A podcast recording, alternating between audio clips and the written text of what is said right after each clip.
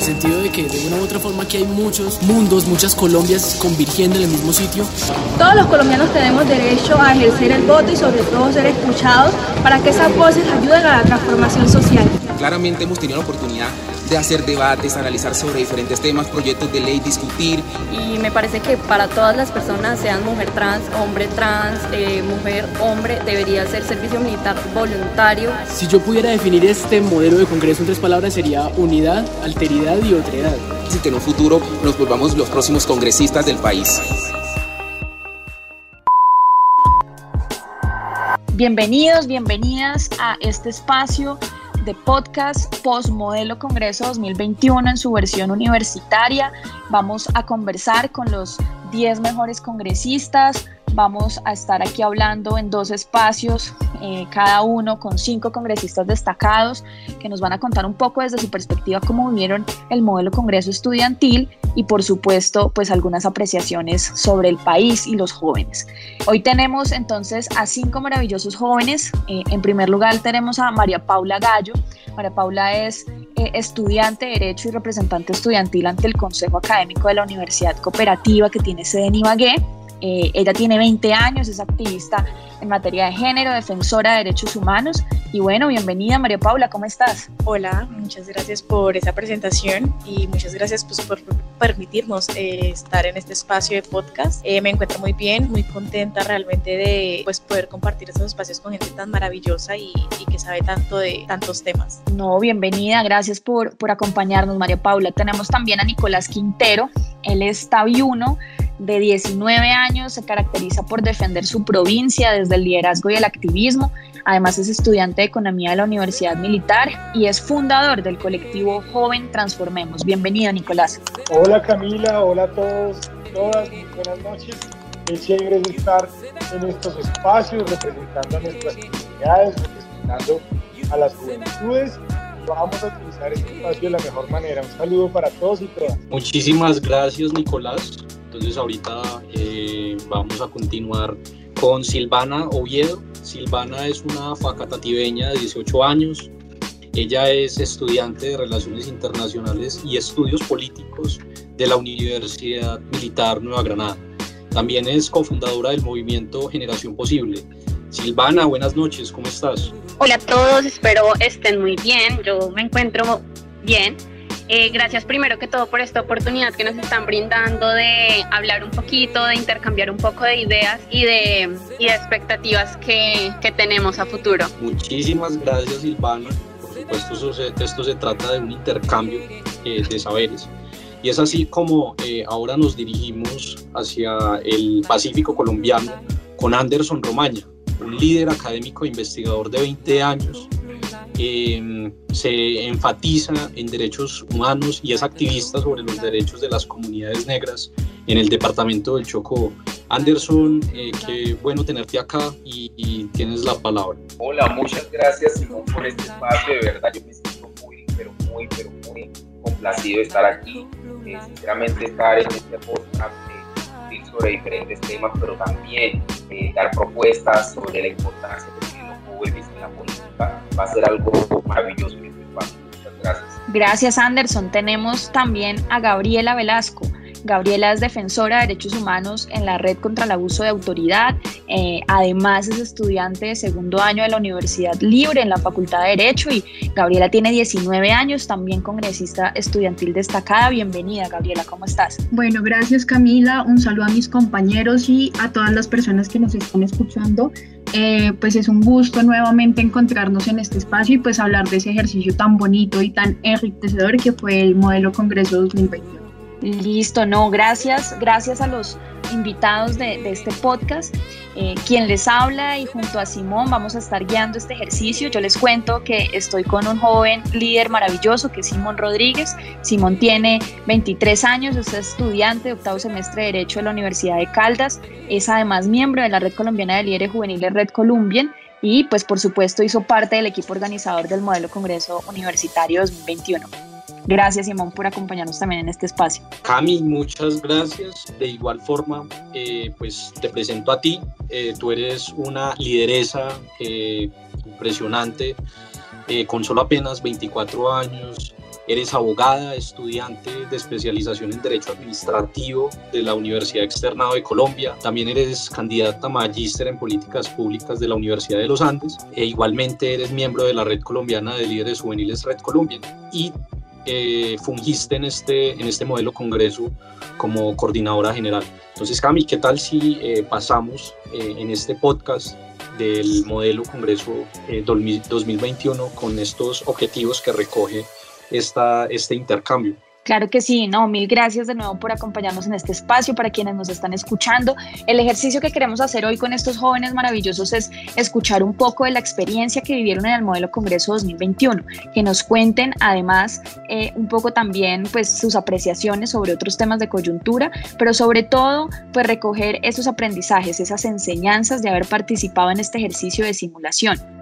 A mí también te quiero contar que uno de los objetivos es eh, recopilar los puntos álgidos de los debates y posiciones sobre los proyectos de ley eh, que se discutieron en, esa, en esas jornadas de simulación. Y tenemos también otro objetivo adicional que es reflexionar sobre la participación política juvenil en la coyuntura social, el panorama electoral, pues para crear un ambiente eh, de construcción colectiva. Esos son nuestros, nuestros objetivos con este, con este ejercicio comunicativo y en ese sentido vamos a empezar con algunas, eh, con algunas preguntas orientadoras, recordando que las preguntas eh, orientadoras no tienen respuestas definitivas, no tienen eh, respuestas objetivas y, certeras, sino que tienden y, y, construyen puentes hacia la conversación. Y recordemos que la conversación nos mantiene vivos. Entonces, ¿qué tal si empezamos con estas preguntas orientadoras, Claro que sí, además les pedimos a nuestros invitados que por favor aquí hablen con toda la tranquilidad del mundo, estamos entre jóvenes entonces, lo primero es contarle también a nuestros oyentes que estos jóvenes estuvieron simulando ser congresistas por tres días. En ese ejercicio ellos debatieron cuatro proyectos de ley. Uno que tenía que ver con el derecho al sufragio para las personas privadas de la libertad, otro que tenía que ver con el desmonte del ESMAD, uno que tenía que ver con licencia menstrual y finalmente uno muy interesante que era la regularización de la situación militar de hombres transgénero.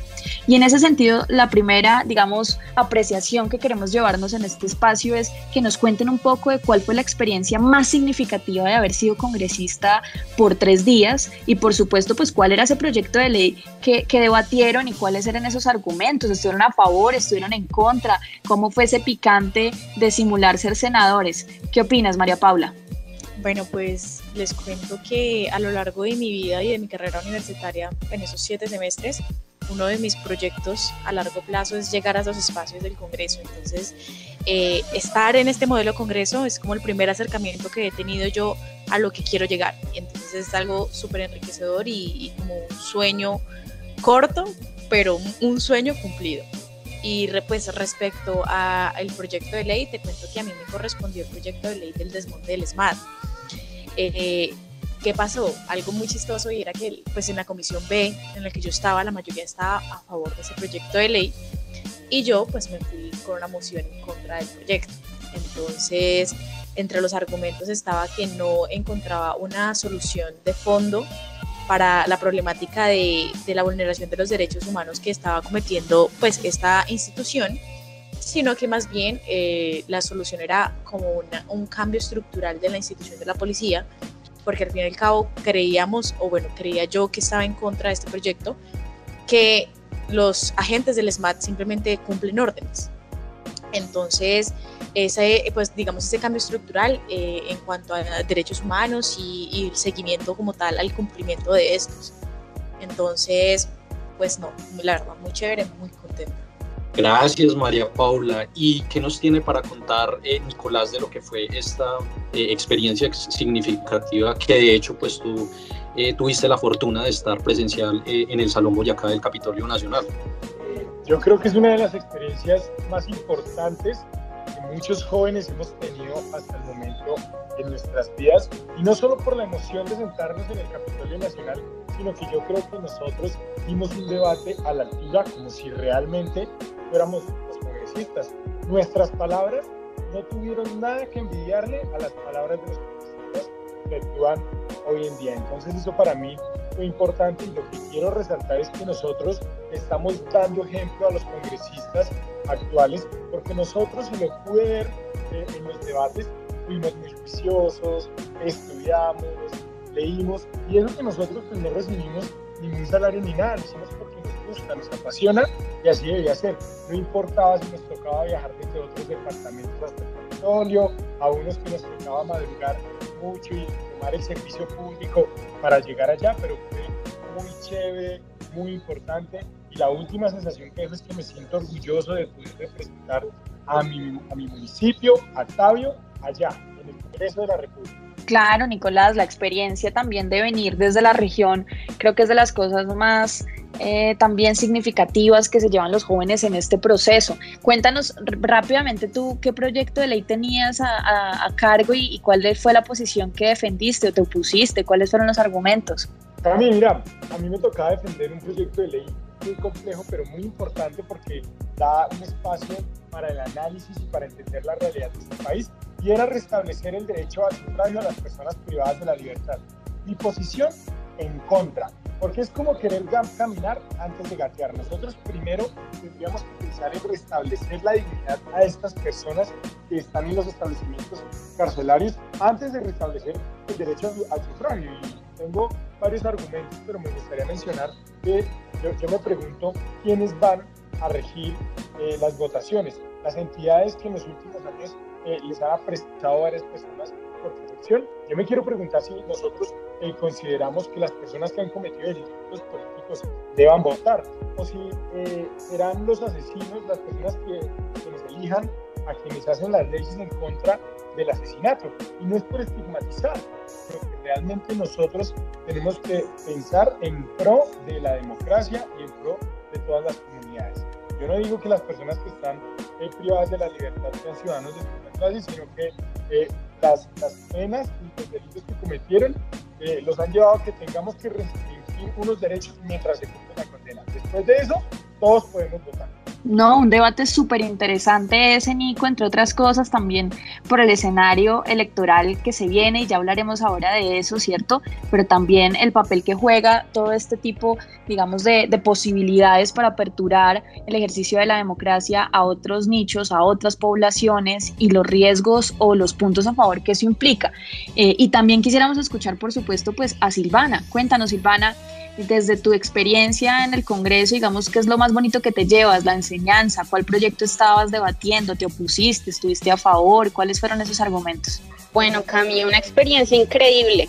Y sin duda las dos cosas más gratificantes que me llevo de este modelo Congreso es conocer personas increíbles, jóvenes muy pilos, con que todos tenían como esas ganas de cambiar y luchar por un país mejor, con quienes espero trabajar más adelante.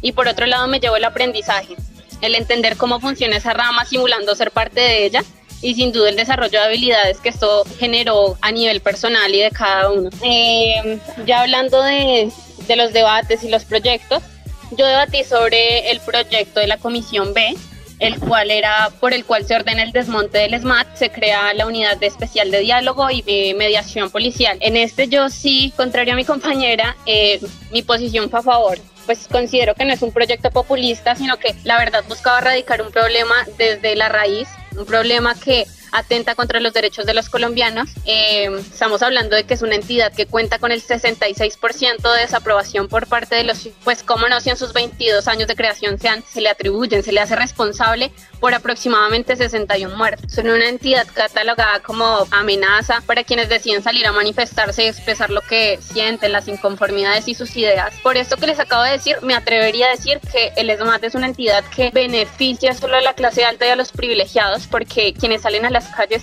en la mayoría son personas que ya están cansadas de las injusticias y que han sido reprimidos durante mucho tiempo por el Estado. Entonces, no sé, para terminar, quiero decir que em, desde, desde, mi punto de vista no sirve reformarlo, no sirve un simple cambio uniforme, sino que hay que desmontarlo, pues es una entidad que está enseñada a responder en última instancia, por ende trabaja bajo una lógica de guerra. Muchas gracias Silvana. Y aquí continuamos escuchando nuestros eh, congresistas estudiantiles. Y aquí me gustaría preguntarle a Anderson qué tal fue esta experiencia durante estos tres días, eh, cuál fue ese proyecto de ley que te correspondió debatir en, en comisión y cuáles argumentos tú llevaste Anderson. Bueno, muchas gracias por la pregunta. Realmente considero que fue muy significativo haber compartido con jóvenes de distintas regiones del país, venir del departamento del Chocó y tener como ese entusiasmo de conocer sus historias, conocer su forma de liderar, aprender sobre sus propuestas e ideas que claramente aportaban en ese espacio fue algo que me dejó muy marcado, justamente por eso, pero también quiero hablarles sobre el proyecto en el que estuve, yo estuve en la comisión D, proyecto de ley que, eh, por el medio del cual se modificaba la ley 1861 del 2017 y que se regulaba la situación militar de hombres transgénero y pues eh, en esa tuve la oportunidad de, dar diferentes disertaciones sobre estos temas, digamos que yo tuve una ponencia positiva eh, y que se centraron en tres argumentos centrales. El primero, la importancia de la participación diferencial para prestar el servicio militar y el papel importante para comenzar a hablar de inclusión y la participación generalizada de todas las personas.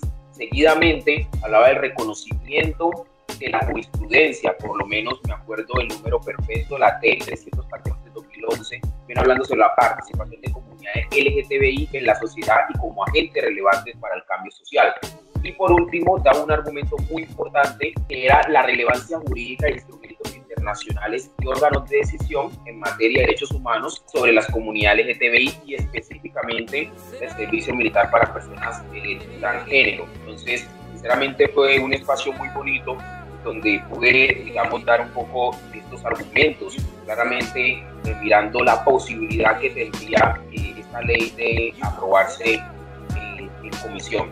No, icónico además ese proyecto Anderson, porque pues cuando hemos escuchado nosotros que el Congreso de la República debata de asuntos de género que tienen esta relevancia hoy en el país, ¿no? Los movimientos sociales, los movimientos, eh, digamos, asociados un poco a este tipo de poblaciones, pues todos los días han dado unas luchas muy interesantes y es muy, muy, muy relevante de verdad ver que se están dando las discusiones en la vida real, por supuesto, porque estos proyectos de ley, para quienes nos están escuchando, deben saberlo, cursan en este momento trámite en el Congreso, en la vida real, pero sobre todo que jóvenes que están cercanos también a estas realidades pues puedan debatirlos. Creo que eso es realmente muy, muy histórico para este modelo Congreso 2021. Gabriela, cuéntanos tú también desde la experiencia, eh, ¿cuál fue esa enseñanza, ese aprendizaje que te llevas del modelo Congreso, del proyecto y tus argumentos?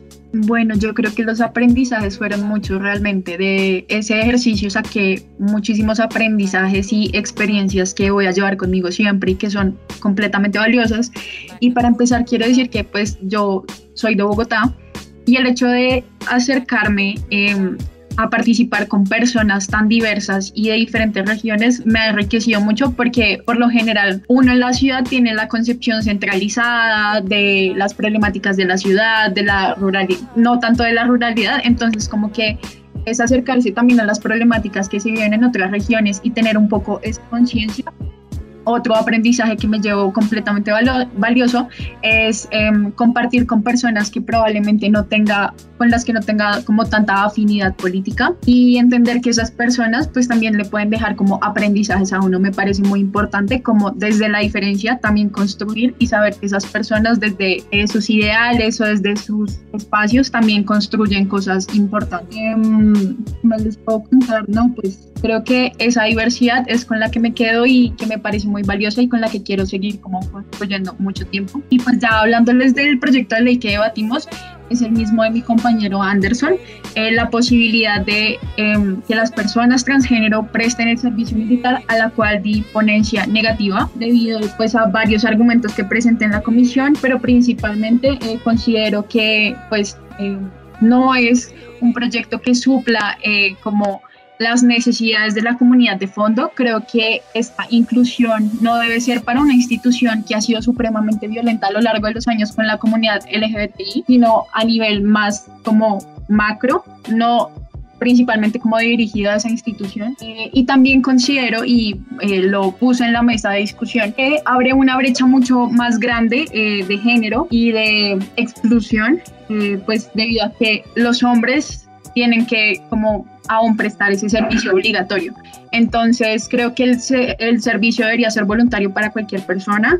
Eh, también hablamos en la comisión que em, principalmente esto está dirigido a estratos bajos. Eh, los hombres cisgénero de estratos 0, eh, 1 y 2 no pueden costear la, eh, la, libreta militar, por lo cual sigue habiendo como esa brecha de desigualdad. Entonces creo que estos aspectos son muy importantes. Hay un aspecto de clase, hay un aspecto de inclusión y no solamente para esta institución, sino abrir una política de inclusión mucho más amplia. Y creo que es básicamente esto. Todos deberíamos escoger si prestamos servicio militar o no y que esto sea de manera voluntaria teniendo en cuenta que todos somos personas y que se pueden implementar espacios de inclusión en otros aspectos que no sea solo esto. Gabriela, muchísimas gracias. Y continuando con, eh, con nuestro espacio, mm, pasando del, eh, del Capitolio al territorio y a la cotidianidad que vivimos los colombianos.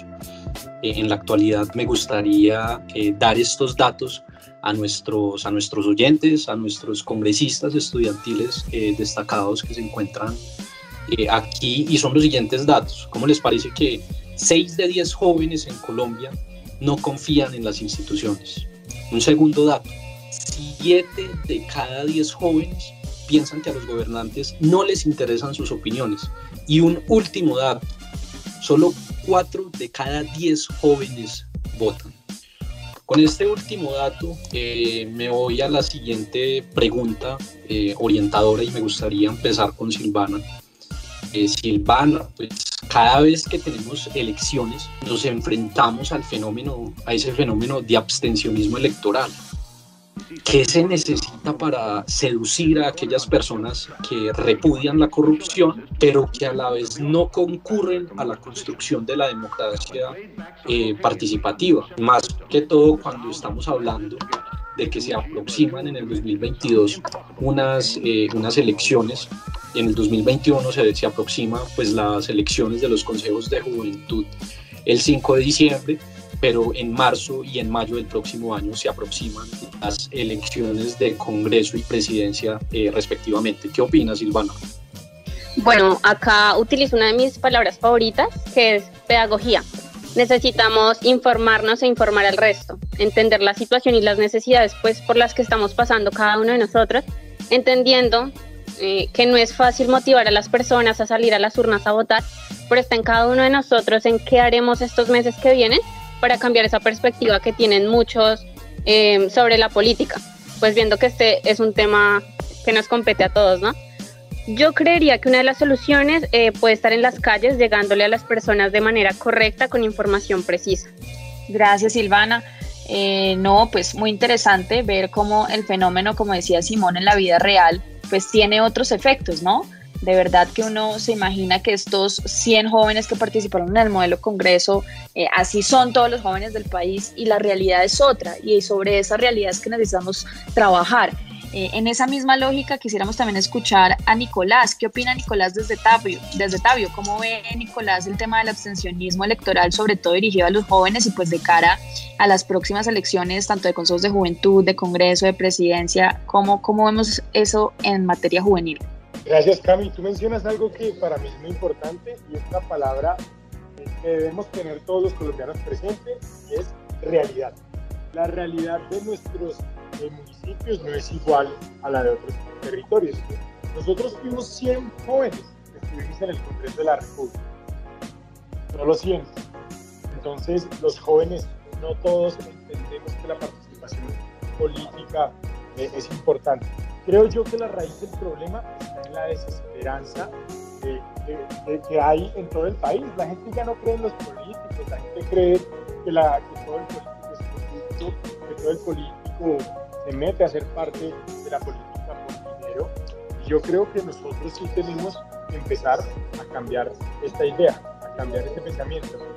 Para no decir lo mismo que dice Silvano, que es muy importante ese tema de la pedagogía, nosotros tenemos que aprovechar cada espacio para demostrar que esta sí es la generación del cambio, que no es la misma generación que la de nuestros padres o la de nuestros abuelos, que les dijeron, ustedes son una generación diferente. esta sí es, pero debemos ser coherentes con nuestros discursos y con nuestras palabras y nuestros actos. Gracias, Nicolás. Y continuando con otros pequeños datos que van enriqueciendo nuestro, eh, nuestro espacio, ¿Cómo les parece que 92% eh, de los jóvenes no se identifica con un partido o movimiento político? Y un 80% de la juventud no confía en el Congreso de la República, en la institucionalidad. Eh, me gustaría preguntarle a, María Paula cómo ve este fenómeno del abstencionismo y, cómo lo podemos eh, combatir desde la juventud. Muchas gracias, Simón. Respecto a lo que se hablaba, son estadísticas que lastimosamente se presentan, pero yo creo que una de las soluciones que nosotros podemos hacer es que nosotros, que ya estamos asumiendo este como este rol de seres políticos, que se supone que todos lo somos, somos los encargados de, cambiar como estas perspectivas o estos pensamientos de nuestros, pues de nuestros compañeros. ¿sí? Porque no es lo mismo que un, que un político de 60, 70 años, tradicionalista, que por más que se, se venga presentando, digamos, de una forma innovadora y juvenil, sabemos que nosotros los jóvenes no, no, no lo vemos de esa forma, eh, a cuando nosotros como jóvenes políticos, y, que ya estamos en estos medios, como venía diciendo, eh, nos acerquemos y hablemos, porque es que nosotros no nos podemos quedar en el simple hecho de estar en contra de algo de la desconfianza. Si yo desconfío en una institución, yo mismo tengo que encargarme de que, de que esto cambie, ¿sí? Entonces, yo creo que esa es como la mejor forma y, y empezar a participar. O sea, muchas veces nosotros nos vemos interesados, pero no sabemos cuáles son los medios para llegar a ese, a ese sitio. Entonces, como decían mis compañeros eh, anteriormente, la pedagogía es lo más importante, demostrar que nosotros como jóvenes sí tenemos la oportunidad de llegar a esos espacios, sí tenemos la oportunidad de generar cambio y que nosotros los jóvenes, como decía eh, Nicolás, somos los encargados de, de, de que esto, de que esta realidad sea diferente. Gracias, María Paula. No, y yo les arrojo además otro dato y conectémoslo con lo que ustedes están aquí conversando para poner más retadora esta conversación y es el 56% de los jóvenes piensan que la corrupción es el principal problema de este país. Y en esa lógica, pues ¿cómo hacemos? Porque claro, la pedagogía es absolutamente necesaria y seguramente nos excluye de otras eh, medidas que utilicemos, pero pues todos eh, eh, y la literatura y expertos cuentan cómo pues los procesos pedagógicos tardan años y seguramente no será esta la generación en donde empecemos a ver enormes, enormes transformaciones, pero ya las estamos dando algunas de ellas, pero ¿cómo hacemos para también empezar a tener eh, otras, otras medidas de pronto en un corto y un mediano plazo? ¿Qué opina Anderson sobre ese tema de abstencionismo en los jóvenes? Ok, gracias Camila. Bueno, yo lo que opino es que se, necesita un cambio generacional y que ese cambio vaya relacionado con que los, los mismos liderazgos podamos unirnos y asimismo generar en cierta medida un jaque mate a la corrupción organizada. La corrupción se ha vuelto una de, de las acciones principales en nuestro país. En cualquier región, en cualquier lugar y a nivel nacional, la corrupción ha estado muy estancada. Pero para esa solución, para que la corrupción no exista, también debe haber una democracia participativa que juegue un papel esencial para la toma de que claramente teniendo en cuenta el comportamiento observable de los ciudadanos, pueda llevarse ese comportamiento político serio y juicioso al ámbito público y colectivo, que claramente cada uno de los ciudadanos puedan votar, puedan elegir a una persona que vaya acorde con las necesidades que tiene el territorio, pero que sientan en realidad que puede hacer un cambio diferencial. Anderson, muchas gracias y finalizamos eh, esta ronda de esta pregunta orientadora con, con Gabriela. Gabriela, ¿tú qué eh, mensaje le darías a, eh, a esa parte de la sociedad que se queja y se queja de la corrupción, pero que no concurre a la, a la fiesta democrática? no concurre eh, a las urnas. ¿Qué les dirías tú a ellos? Bueno, este es un tema que me apasiona mucho, el tema de la pedagogía, como lo han mencionado mis compañeros. Eh, respecto a la pregunta que hace Simón, yo considero, eh, ya haciendo parte de este ejercicio de modelo congreso, que es supremamente importante llevar esta indignación también a los espacios de participación democrática. ¿Por qué? Porque yo soy una persona que ha llevado esa indignación a las calles, que ha escuchado también como las exigencias de la gente, porque me parece supremamente importante y creo que en las, las calles eh, pues en estos años están llenas de dignidad, pero también considero importante ocupar esos espacios y que los jóvenes ocupemos esos espacios.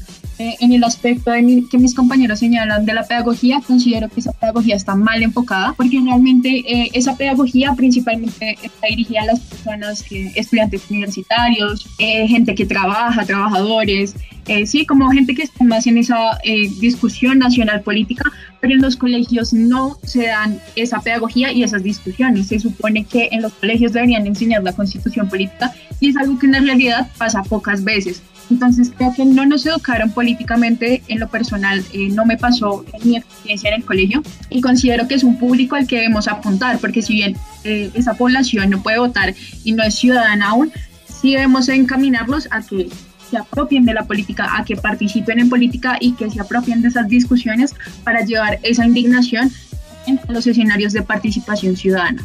Yo suscribo las palabras de Gabriela eh, en esa misma lógica de que necesitamos ya, ya, ya, sí o sí pasar y llevar nuestras luchas de indignaciones a los espacios de toma de decisión. Vamos a pasar aquí a, a un espacio ya para ir casi que finalizando este, esta conversación muy interesante con ustedes eh, de preguntas rápidas. Es como un sondeo de posiciones ideológicas, si así se quisiera denominar. Y es un poco eh, saber ustedes qué opinan, pero pues más que qué opinan, que nos den una respuesta de sí o no de algunos temas. Entonces, aquí, dale Simoncito, arranquemos con, con, un tema que todos estos temas generan enormes debates. De cada uno podríamos hacer un podcast completo, pero solamente nos van a decir si están a favor o en contra de esa medida que, pues, digamos que también ha generado muchas discusiones a lo largo de los años en el país. Claro que sí, Cami. Entonces, la primera, de hecho, es un proyecto un proyecto de ley que actualmente se está cursando en el, en el Congreso de la República y es sobre el voto obligatorio. Entonces, eh, Silvana, voto obligatorio, sí o no. Uy, empezaste con toda, pero no, en contra. María Paula, voto obligatorio. Ah, bueno, dale, dale, Nicolás. A favor. Listo, María Paula. A favor, total. Anderson. ¿Qué dice? A favor, a favor. Simón, ¿quién nos falta? ¿Gabriela? Gabriela nos falta. ¿Qué dices, Gabriela? Completamente a favor. Oigan, interesante, interesante. Bueno, la segunda. Absolutamente necesaria esta discusión en medio de lo que incluso está pasando por estos días con la Corte Constitucional. Despenalización del aborto, ¿sí o no? María Paula. Uy, eso no se pregunta, sí. ¿Qué dice Nicolás? Claro que sí. Hijo no deseado, hijo no amado. Anderson. Totalmente, totalmente, claro que sí. ¿Qué nos dice Gabriela? Completamente a favor, es una discusión muy importante en la coyuntura actual y completamente a favor. Silvana, ¿a favor o en contra? A favor, sin duda alguna. Bueno, muy interesante. Simón, ¿cuál sigue? Muy interesante. Este espacio resulta muy interesante de las preguntas eh, rápidas, Cami. Continuamos entonces con eh, la siguiente afirmación y es la posibilidad de votar antes de los 18 años. Entonces, ¿qué nos dice María Paula? Bueno, aquí no estaría tan segura mi respuesta, pero diría que sí. ¿Qué opinas, Nicolás? ¿En contra? No, no, bueno, sí, listo. Chévere porque lo, lo, lo acorta en una frase. Ojo, ¿sí o no? Cuidado, ¿sí o no? ¿Qué dice Anderson? No, no estoy a favor. Gabriela. Claro que estoy a favor, debemos participar en política desde edades tempranas. Y terminamos con Silvana. Silvana, ¿qué opinas? No, en contra. Bueno, yo no sé, esto está muy interesante. Yo no sé si ustedes han hecho esas, esas, eh, hay unas aplicaciones que, le generan a uno como dónde está parado uno ideológicamente según estos temas que son además temas de discusión nacional también para presidente, ¿no? Para candidatos a presidencia, estos son los debates que le plantea nuestra generación en muchos espacios. Entonces, muy interesante ver desde ya también la opinión de, de algunos, como por ejemplo ustedes destacados, entre otras cosas, del modelo Congreso. Legalización de la marihuana, a propósito de no solo un debate que se dio en el modelo pasado en colegios, sino también eh, pues que está vigente en este momento también en el Congreso de la República. Gabriela, ¿a favor o en contra? Completamente a favor. ¿Qué nos dice Nicolás? ¿Legalizamos la marihuana o no? A favor. María Paula. Parece que estuviera a favor de todo, pero también a favor. muy progresista, muy progresista María Paula. Sí, estamos muy progresistas acá. ¿Qué dice Anderson sobre la legalización? A favor. Silvana, ¿a favor o en contra? También, también a favor. No, esto está muy para hacer un análisis y todo. ¿Qué opinas, Simón? ¿Nos vamos con la última Sí, o qué? Creo que nos vamos con, con esta última. eh, y esto surge a raíz de, de esos debates presidenciales que, que se dieron antes del 2018, donde prácticamente todos los candidatos estaban en contra del fracking. Entonces aquí pues preguntémosle a nuestros eh, congresistas destacados, ¿qué dice eh, Nicolás sobre el fracking? ¿Sí o no? No, nunca, nunca más. Gabriela, ¿qué opinas? En contra, completamente. Por, por fin María Paula está en contra de algo. Silvana, ¿qué opinas? Uy, no, en contra, en contra, en contra. Y terminamos con eh, Anderson, que de hecho eh, en el departamento del Chocó es el- uno de los principales territorios que, que se intenta hacer explotación minera y el fracking. ¿Qué opinas, Anderson? Totalmente en contra. O sea, mejor dicho, en contra totalmente. Bueno, no, chicos, chicas, de verdad, mil gracias. Muy interesante ver como ese gran mapeo de posiciones ideológicas en donde nuestra generación seguramente va a tener puntos en acuerdo, en donde se van a encontrar las demandas, las grandes agendas que también se ha visto en las calles, que se ha visto en la masificación de las redes sociales y seguramente será nuestro gran reto tramitar todo eso desde los espacios de toma de decisión, como decía Gabriela, desde los consejos locales y municipales de juventud, ahorita el 5 de diciembre, en las votaciones de Congreso, por supuesto las votaciones de presidencia. Quisiéramos ya finalizar este espacio, no sin antes pues agradecerles y por supuesto pedirles que nos envíen un último mensajito sobre todos esos jóvenes que están en las regiones, aquellos que hubiesen querido también participar de este modelo Congreso, pero o por razones de la virtualidad y de la falta de acceso, conectividad y de la brecha que todavía tenemos en este país eh, en materia de conectividad, pues no pudieron hacerlo. A propósito, además del escándalo de los últimos, eh, las últimas semanas, ¿no? De los 70 mil millones audineados eh, para transformar tecnológicamente este país, pues seguramente algunos no se pudieron inscribir porque no se podían conectar y otros, pues ni qué decir de poderse movilizar hasta Bogotá, al Congreso de la República. ¿Qué mensaje le damos a esos jóvenes de regiones eh, a los que hay que seguir motivando para participar en estos escenarios y en política? Muy cortico para ya finalizar este, este podcast. María Paula, ¿qué opinas? Bueno, yo diría que no se desmotiven. Yo sé que es una palabra difícil, tal vez suene a, algo muy cliché. Sin embargo, a pesar de las dificultades, todos podemos llegar al mismo punto. Si se quiere, si se puede, con el, con el mayor esfuerzo. Digamos que yo desde mi, desde mi, desde mi perspectiva creo que, que nada es imposible. Gracias, María Paula. ¿Y qué mensaje le quiere transmitir Nicolás a esos eh, oyentes que ahorita pues, nos, están, nos estarán eh, escuchando y que quieren eh, recibir ese mensaje de transformación del país, Nicolás? Yo les digo que todos hacemos parte de este país. Colombia somos todos, los jóvenes desde La Guajira hasta el Amazonas, del Chocó hasta Nariño. Y nosotros tenemos una responsabilidad enorme y es representar las necesidades eh, y las peticiones de todos ellos. Así que la lucha la vamos a dar porque quiero recordarles que sí, que sí somos nosotros la generación del cambio. Un saludo para todos y todas. Gracias, Nicolás, muy emotivo. ¿Qué opina Anderson? Bueno, yo quiero invitarlos, darles todo el ánimo para que participen en este espacio. El Chocó eh, ha tenido esta oportunidad en ese espacio, nos fue excelentemente bien y queremos que las regiones, las comunidades sean afroindígenas, participen, dialoguen, discuten sobre diferentes temas. Es un espacio muy bonito y realmente a mí me generó eh, muchas cosas hermosas, maravillosas, una experiencia totalmente increíble. Y bueno, ojalá Dios permita que a través de espacio algún día pueda saltar al Congreso de la República como un senador, como. Gracias. Silvana, ¿y cuál es ese mensaje que tú le quieres dar a, a los jóvenes en los territorios para, para la transformación de nuestro país? Bueno, yo le quiero decir a los jóvenes que entendamos que este es nuestro momento de hacernos ver, nuestro momento de formarnos, unirnos y evidentemente y lo más importante, actuar. Definitivamente está en cada uno de nosotros el proponer iniciativas y proyectos que nos permitan garantizar eh, y hacer un cambio real, efectivo y significativo en cada uno de nuestros territorios para que pues así entre todos y esa unión nos genere eh, el resultado más bonito que es eh, un mejor país y espero que cada vez seamos más los jóvenes interesados en aportar y en generar un cambio. Gracias, Gabriela. Bueno, yo quisiera decirle a los jóvenes que nos escuchan que no teman participar en política, que no teman participar de discusiones que aunque difíciles son importantes, que no teman investigar, no teman apropiarse de esas causas que les apasionan y que pues básicamente el pueblo superior a sus dirigentes y tanto como hacemos esas críticas en los espacios públicos, también debemos llevar esa indignación, como ya lo mencionamos, eh, pues a la política.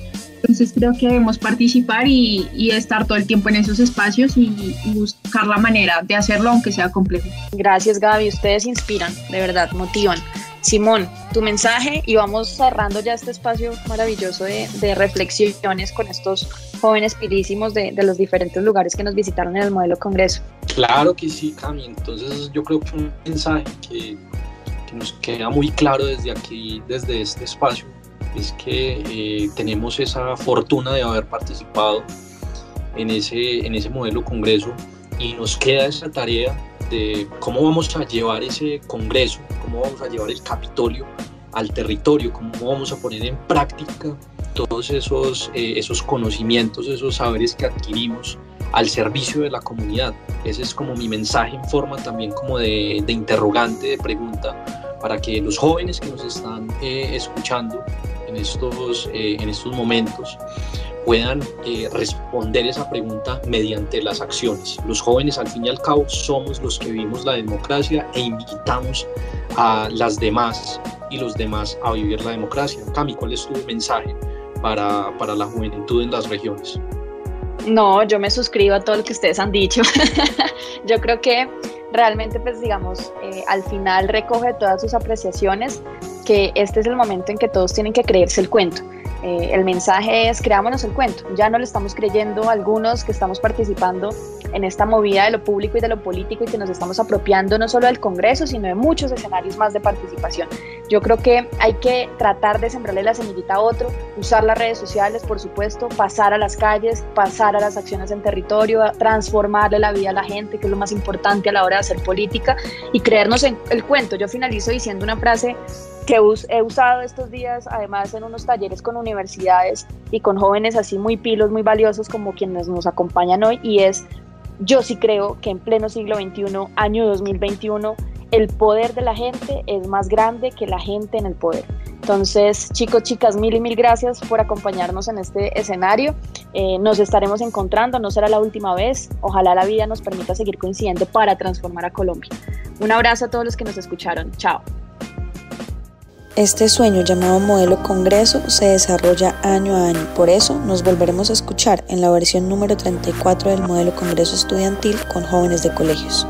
El modelo Congreso Estudiantil es posible gracias al Congreso de la República con la Unidad Coordinadora de Atención al Ciudadano, la Fundación Domo Paz y la Fundación Hans Seidel. Los jóvenes vivimos la democracia.